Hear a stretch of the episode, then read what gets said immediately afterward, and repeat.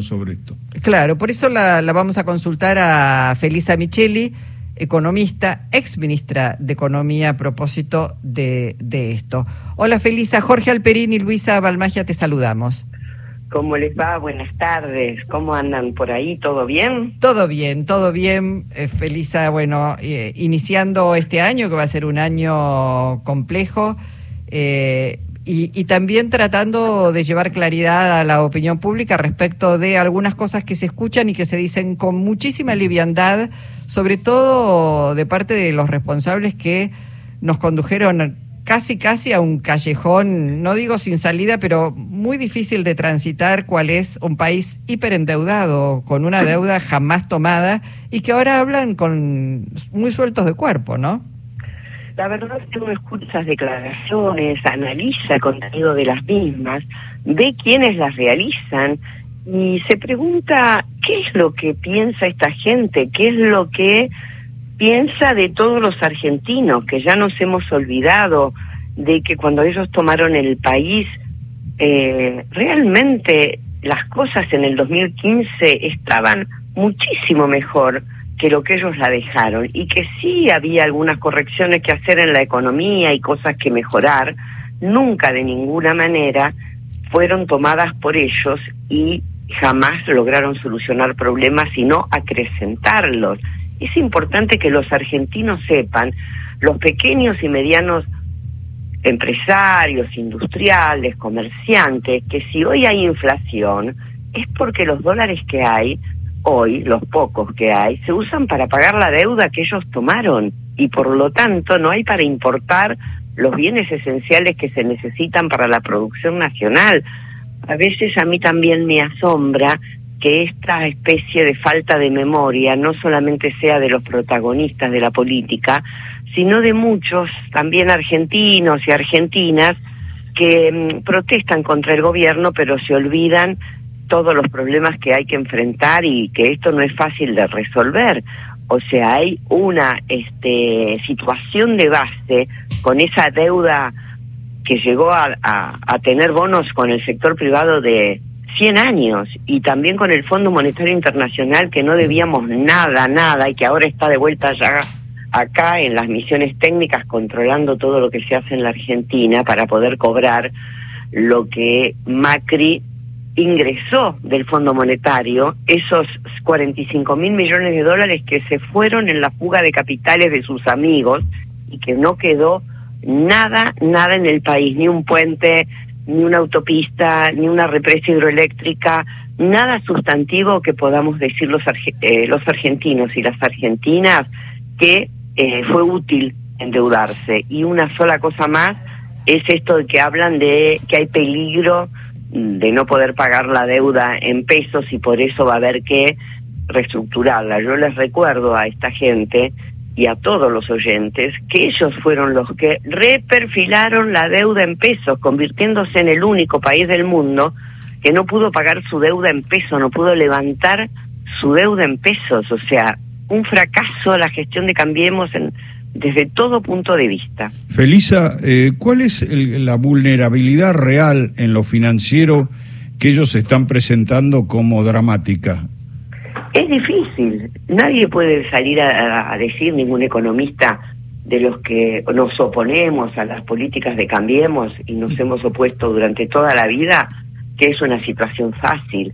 La falta de dólares es muy, muy concreta. Que el gobierno hizo en algunas, algunas veces una gestión deficiente de las reservas, puede ser cierto, yo lo he analizado muchas veces, pero que fue sobre la base de una deuda tremenda, porque acá no solamente hay que pagar la deuda que tomó el Estado Nacional, las provincias también se hiperendeudaron, eh, la provincia de Buenos Aires y otras provincias más, también se hiperendeudaron las empresas privadas, entonces hoy hay que tener dólares para pagar toda esa deuda, y si los dólares van a pagar toda esa deuda, no quedan para las importaciones, para que funcione la economía, por eso el cepo es de 200 dólares nada más que se pueden comprar y no de 2.500 como eran en la época de Cristina. O sea, la situación es difícil, pero creo que manejándola se puede salir adelante porque Argentina tiene buenos saldos exportables, los ha tenido durante este, estos últimos tres años y quizá afinando un poco esta gestión de reservas se puede este, eh, lograr una mayor disponibilidad de divisas y también que queden en las reservas del Banco Central para que cuando le hagan estos intentos de corridas bancarias, estas presiones devaluatorias, tenga con qué afrontarlas, ¿no es cierto? Ahora, eh, digamos, han tenido éxito en asustar a algunos sectores porque han caído los valores de los bonos, ¿no? Es decir, que de alguna manera, este, si es una operación hecha con premeditación, han logrado parte del éxito, ¿no? Bueno, ustedes saben que eh, la caída de los bonos y después puede volver a subir, muchos son también especulaciones financieras, fondos que van y vienen, que compran, son mercados chicos, eh, por lo tanto la incidencia de algunos de estos fondos eh, grandes de inversión pueden dar vuelta a las tendencias. Eso a mí no me preocupa tanto, sino me preocupa mucho más que haya las divisas disponibles para este eh, las importaciones, que eso sí es lo que puede frenar el crecimiento, que también hay que reconocer que el gobierno, en medio de todas las dificultades, pudo recuperar en el 2021 todo lo que se había perdido en la pandemia, es una cosa muy importante, porque pocos países en el mundo lo lograron, pudo crecer en el 2022 y todavía sigue creciendo menos, pero sigue creciendo en el 2023 con la situación mundial que no deja de ser sumamente crítica. Claro. Ahora, yo te escuchaba, Felisa, y pienso en, en este gobierno que, como vos decís, eh, con una herencia desastrosa, con la pandemia, con la guerra, bueno, no obstante lo cual, digamos, la Argentina eh, siguió funcionando, siguió generando empleo. ¿Cuáles son las cosas que la Argentina tiene la posibilidad dentro de este corset que es la deuda y la falta de dólares que puede corregir? Porque digo, al mismo tiempo, ayer lo escuchábamos al presidente, se generó empleo, pero hoy la mitad de los trabajadores registrados están no llegan a cubrir una canasta básica. Digo, hay cosas que mejorar. Y al mismo tiempo uno ve que un sector de esos que fueron además ayudados por este gobierno para que la economía no se detuviera, no tienen ningún empacho en ya lo, dijo en su momento Brown, en momentos inflacionarios es cuando ganamos más porque remarcamos, remarcamos. ¿Qué cosas se pueden hacer? ¿Alcanza precios justos, precios cuidados? ¿Qué otra cosa más debería hacerse desde tu punto de vista?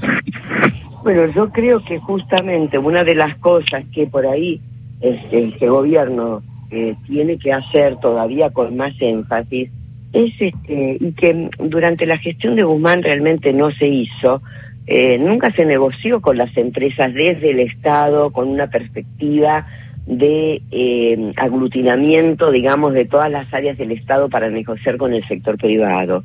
Eh, mientras un área le exigía comercio, por ejemplo, que se comprometieran con unos precios para no aumentarlos, desde otra área se les otorgaba eh, beneficios y la empresa a lo mejor no había cumplido el pacto de precios. Entonces, un Estado que funcione, eso que siempre se dice de un Estado bobo, bueno, un Estado que funcione de materia inteligente, me da la sensación que también hay que ajustar esas cuestiones, ¿no? Y a todas las este, eh, malas este, situaciones en materia interna se le suma que el mundo está en en un momento en donde están aumentando la tasa de interés internacionales. Cuando Martín Guzmán cerró el acuerdo con el fondo hace un año, ese acuerdo llevaba como base una tasa promedio del 2% y ahora es casi el 4,50. Es decir, esa tasa del Fondo Monetario Internacional se conforma por el promedio de las tasas de interés de China, Japón, Estados Unidos, la Unión Europea y creo que la libra eh, inglesa, y realmente todas esas este, países y regiones han incrementado los tipos de interés y en promedio entonces prácticamente se han duplicado, con lo cual, sí, el año pasado para pagar ese saldo con el Fondo Monetario que nos queda después de la refinanciación que se dio eh, anualmente nosotros necesitamos de unos 1.600 millones de dólares, este año ya estamos necesitando de 3.200, 3.500, porque tampoco bajaron ni los cargos ni eh, las eh, comisiones. O sea, el fondo también tiene una responsabilidad en todo eso. Ustedes piensen que los países de Europa, la Unión Europea, emitió más de 700 mil millones de euros y repartió entre los distintos países para, eh, a costo cero, ¿no? Para que las eh, eh, países pudieran afrontar los costos de la pandemia. En Argentina, en Latinoamérica, nuestros países muchísimo más pobres no recibieron casi ninguna ayuda. Entonces me da me da la sensación que es necesario también que los organismos internacionales eh, revisen un poco por eso sus, los temas que tienen que Ahora digo, el fondo sabemos que financió la campaña de Macri en 2019. Eh, eh, ¿Hay margen para que Argentina endurezca sus posiciones en las negociaciones con el fondo? Argentina, a mi gusto, tendría que hacer su política económica al revés de lo que le está haciendo. Es decir, estimar cada año cuántos dólares va a producir en materia de diferencia de exportaciones menos importaciones, es los únicos dólares que podemos acceder, puesto que esos dólares em, son los únicos porque no tenemos acceso al mercado internacional de crédito.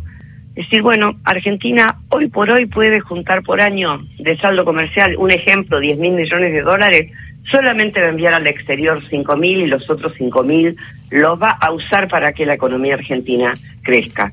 Y de ahí en más, que los acreedores se pongan de acuerdo entre ellos, es decir, a los privados, al Fondo Monetario, a los otros organismos internacionales, a las provincias, repartir eso proporcionalmente para que realmente no estemos sufriendo lo que estamos sufriendo hoy, que los otros 5 mil millones queden para algunas cuestiones prioritarias de nuestro país. Me parece que por ese lado va, que no sea este todo lo que entra se va a pagar deuda financiera y bueno, si después no hay para importar no hay ningún inconveniente. No, sí hay inconveniente, porque justamente la creación de empleo bueno, genuino, formal, depende del aumento de la producción y de cómo estén funcionando las fábricas y las empresas. Claro, Felisa, una muy cortita. Eh, no, con esta mesa política que ha convocado el presidente de la Nación, ¿crees vos que es más que necesario ir a unas pasos y, y o reordenar un poco lo que es el frente?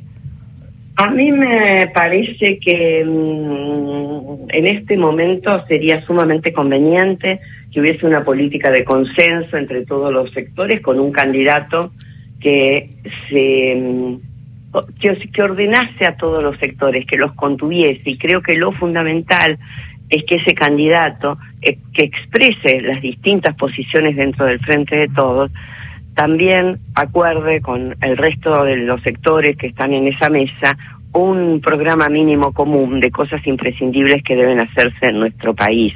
Por ejemplo, regalar nuestros recursos naturales, entregarlos a cambio de la deuda no debería ser un plan posible y eso tendría que ser acuerdos mínimos porque eso es lo que hoy se empieza a discutir, ¿no?